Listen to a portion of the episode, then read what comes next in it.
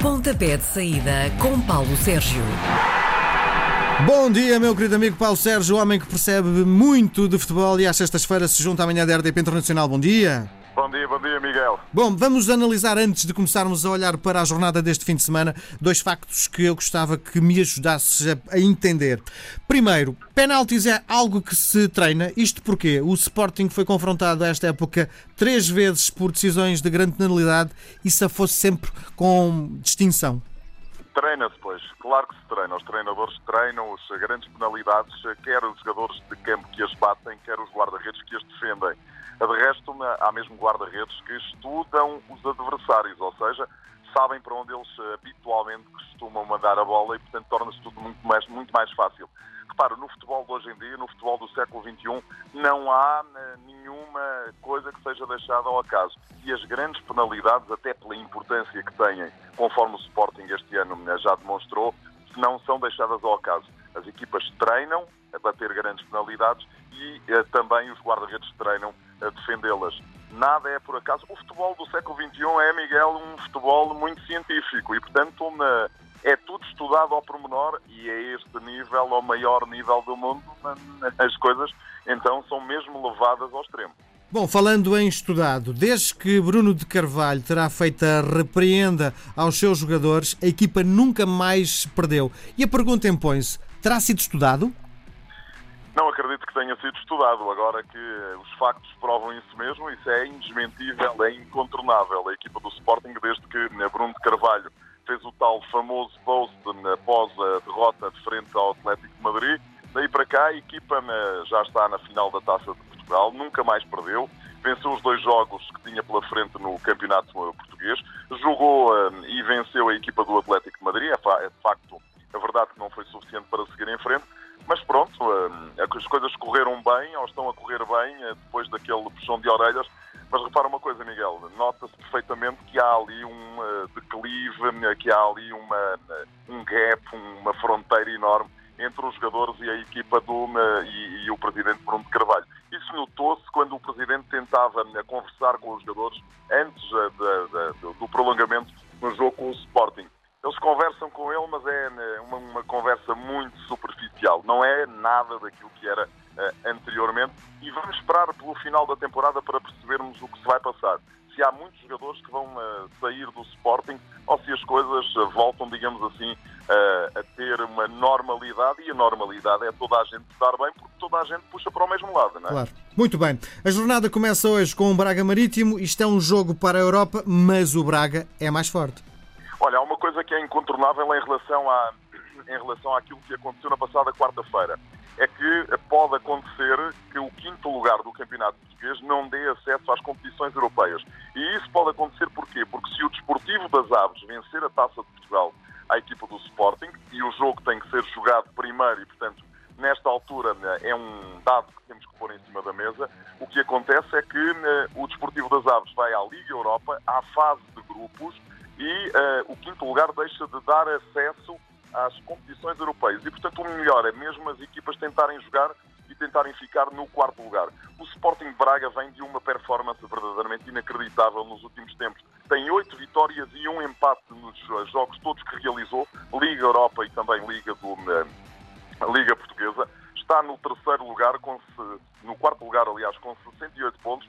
Está na, em busca de apanhar o Sporting, se o Sporting escorregar o Marítimo está no sexto lugar, 44 pontos, e tem que eh, procurar chegar ao quarto, ao quarto lugar. Está muito difícil, a ideia mesmo é tentar chegar ao quinto lugar, porque o quinto lugar, se o Sporting vencer a taça de Portugal, dará acesso a uma competição europeia portanto, todos os dados estão aqui em cima da mesa. A questão é um bocadinho esta. Sporting Braga e Marítimo, o Sporting Braga para mim é favorito, joga em casa e vem de uma campanha alucinante mesmo não me lembro de um Sporting de Braga tão demolidor como este da temporada 17-18. Sábado, 4 da tarde, há um Passos de Ferreira Belenenses. Eh, os de Lisboa, desde que mudaram de treinador, estão a jogar bonito. São superiores? O Belenenses eh, está numa fase muito tranquila da temporada. Vem dessa derrota por 4-3 em casa frente ao Sporting, mas o Passos de Ferreira precisa de pontos para se manter na Primeira Liga e uma vitória frente ao Belenenses pode ajudá-lo a conseguir chegar a esse objetivo. O Passo de Ferreira, porque joga em casa, parece-me ser a equipa favorita. Repara, o Bolonenses tem dois jogadores muito importantes fora de jogo, porque viram cartolinas vermelhas no jogo com o Sporting. O central francês Sasso e o franco Orgelino Iebda. Vai a Passos de Ferreira, enfim, algo com este problema por resolver e a equipa do Passos, porque joga em casa, parece-me também favorito. 6 e, meia, 6 e um quarto, há um Feirense Guimarães. Este jogo é mais definitivo para o Feirense.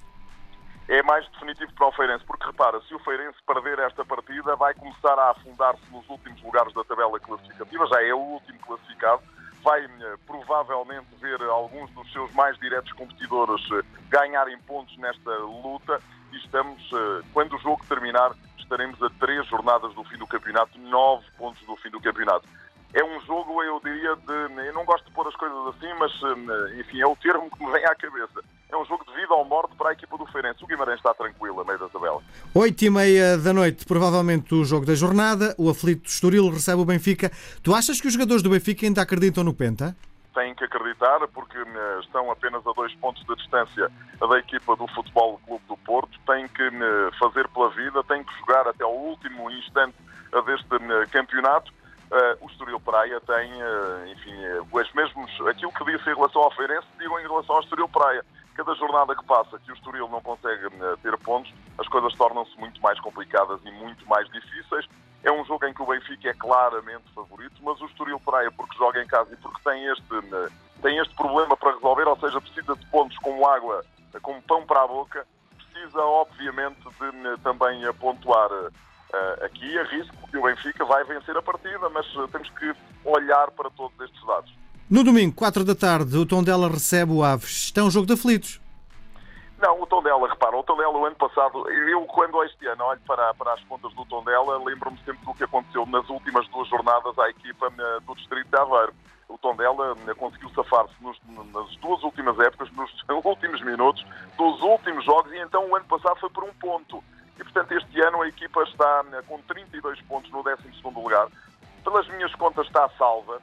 Desportivo das Aves não. O Desportivo das Aves precisa ainda de fazer dois ou três pontos, quatro pontos, para né, chegar à fase né, seguinte, que é ficar completamente tranquilo. O Aves tem essa vitamina extra, que é de ter conseguido o apuramento para a final da Taça de Portugal se a festa não foi muito intensa na Vila das Aves, na equipa do Conselho de Santo Tirso, na, na, na última quarta-feira, acho que o Aves pode fazer uma gracinha frente ao Tondela.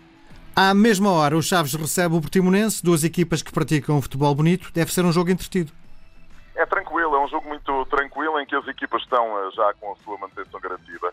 Quer o Chaves, quer o Portimonense podem nos dar um bom espetáculo e eu acho que é um bocadinho isso que vai acontecer. São duas equipas que jogam bem e mais, jogam futebol de ataque. 6 da tarde, Moreirense Rio Ave. O que é que diz a estatística? Olha, a estatística diz que uh, a equipa do Rio Ave costuma fazer bons resultados em Moreira de Cónegos, mas uh, repara, uh, há aqui duas questões que se cruzam. O Rio Ave está na luta pelo quinto lugar, já expliquei aqui que pode dar, mas pode não dar, mas o mais certo é dar mesmo acesso a uma competição europeia. Uh, está em parceria com o Marítimo nesse quinto lugar. Tem vantagem porque no confronto direto entre as duas equipas o Rio Ave levou a melhor. O Moreirense tem 29 pontos e precisa de mais 3 pontos para se manter na Primeira Liga. Joga em casa e esses 3 pontos podem ser conseguidos nesta, nesta ronda. Enfim, eu não jogo muito no placar e quando jogo não acerto, mas uh, uh, Miguel, se quiseres pôr aí um empatezinho, olha. Muito bem. É lá em frente. Outro jogo que acho que também deve criar alguma vontade dos espectadores é o Sporting Boa Vista. O jogo a meio da semana terá alguma influência no rendimento dos jogadores do Sporting? O jogo a meio pesar, porque repara, se hoje olhares para a capa dos jornais desportivos, vês que eh, em Alvalade está montado um verdadeiro hospital. São novos jogadores que estão fora de jogo ou podem vir a estar fora de jogo não só por lesões, eh, dificilmente, por exemplo, William Carvalho e Piccini eh, poderão ser opções para a partida de domingo à noite, como tens muitos jogadores que estão no limite, no limite da sua capacidade física. O Sporting vai realizar, Miguel, 55 jogos na Europa toda. Só há uma equipa que tem 55 jogos realizados, que é o Marselha, que ainda está na luta por uma presença na final da Liga Europa. E, portanto, eu acredito que Jorge Jesus possa ter que meter ali alguns jogadores menos utilizados para defrontar a equipa do Boa Vista. Mas JJ tem aqui outro problema para resolver, é que a equipa ainda está na luta por, pelo menos pelo segundo lugar, porque recebe na penúltima jornada a equipa do Benfica e, portanto, precisa de ganhar. O Boa Vista chega a Alvalade completamente tranquilo, tem a manutenção garantida há bastante tempo, joga bem à bola, tem jogadores de qualidade. É daqueles jogos que, eu diria assim, pela teoria, o Sporting é favorito, mas por todas estas questões que acabei de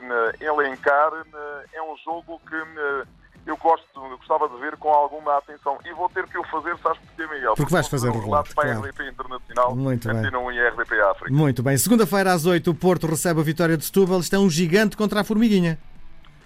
Repara, Formiguinha, Formiguinha, o Vitória de Setúbal é um histórico do futebol português. O Futebol Clube do Porto é o líder do campeonato. O Vitória tem 29 pontos, tal como o Desportivo das Aves e como a equipa do Moreirense precisa de fazer ali mais 3, 4 pontos. Não acredito, muito sinceramente, que seja no Estádio do Dragão que a equipa do Vitória vai conseguir garantir a manutenção.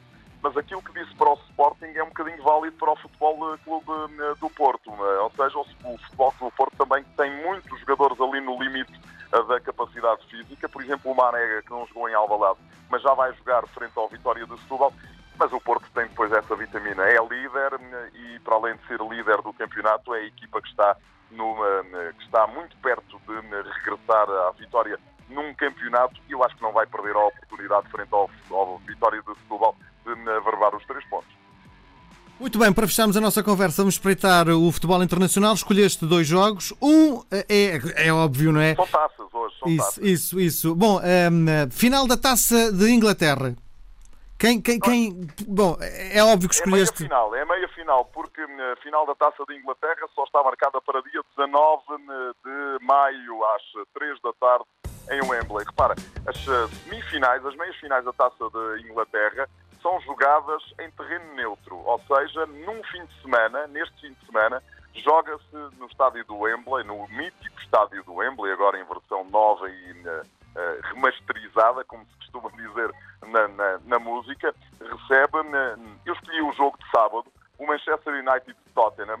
Isto porquê? Porque tem José Mourinho. José Mourinho é uma espécie de relógio suíço, não atrasa nem adianta, é ali certinho, certinho, certinho. E todos os anos gosta de ganhar uma competição. O ano passado ganhou a Liga Europa, este ano o objetivo é o único que lhe falta. O objetivo é mesmo tentar ganhar a taça de Inglaterra. Mas atenção, porque tem pela frente um Tottenham, que também é uma excelente equipa do campeonato uh, inglês. Na, na, primeira volta na Premier League, o Tottenham venceu o Manchester por 2-0, né, isto em Londres. Depois, em Manchester, tivemos o, a equipa, o United, a vencer por 1-0. Eu acho que a equipa de José Mourinho é favorita, mas vai ter que o provar no próximo, na, na, amanhã, amanhã a partir das 17 horas e 15 minutos, em campo neutro, no estádio do Wembley. Portanto, mais uh, adeptos seguramente da equipa do Tottenham, mas os uh, United, os, os manchesteristas, digamos assim, virão todos em de comboio, de qualquer meio de transporte para apoiar a sua equipe. Olha, a notícia chegou há minutos, o Arsenal já não tem treinador e tem-se tem falado... Ainda, mas, tem ainda de treinador, mas vai no final da época deixar o mais um ano de contrato com a equipa dos Gunners, anunciou hoje em conferência de imprensa que termina o seu vínculo com a equipa no final desta temporada. Uh, repara, já não pode chegar muito longe na Premier League, está uma distância brutal do quarto classificado que dá acesso à Liga dos Campeões, estava a ser muito criticado, vai jogar com o Atlético de Madrid para a Liga Europa, para um acesso à final da Liga Europa, e eu continuo a dizer que o Atlético de Madrid é, portanto, o favorito para lá chegar em vez do, do Arsenal mas estamos em presença de uma das grandes figuras da história do futebol mundial, da atualidade. Repara, foi uh, treinador dos Gunners durante 22 épocas. Isto já não, já não existe. Não existe, já sim. Não, não, sim. isto já não, oh, já não oh, Paulo, usa. e achas que há, é, há possibilidade, porque tenho ouvido nos corredores, que Marco Silva seria um potencial candidato ao lugar? Em Inglaterra, primeiro ao serviço do Hull City, depois ao serviço do uh, Watford é sempre um candidato, nesta altura, a chegar a um clube inglês e então um clube de topo, como é indiscutivelmente o Arsenal. Eu acho que é uma das francas possibilidades. mas em Inglaterra as coisas passam-se às vezes de forma um bocadinho estranha. eu acho que ele tem hipóteses, mas é capaz de haver ali alguns treinadores ingleses que estão mais, Perfilados mais à frente. Claro. Uma coisa é certa, quem for para lá tem milhões e milhões e milhões de libras para poder Claro. investir e para poder gastar. Se calhar até. a última- a- as duas últimas eh, contratações da equipa foram uh, Aubameyang ao Borussia Dortmund por cerca de 80 milhões e Mkhitaryan, o arménio, à equipa do Manchester United, por 70 milhões. Ora, se a matemática não me atraiçou à cabeça, estão aqui 150 milhões gastos no Natal para ficar no sexto lugar da Premier League. Parece ser uma, uma verba muito interessante. Claro. Olha, Paulo, não temos tempo para mais. Ficamos por aqui. Combinado? Ficamos por aqui. Grande, Grande abraço. Até para a semana. Até para a semana. Um abraço.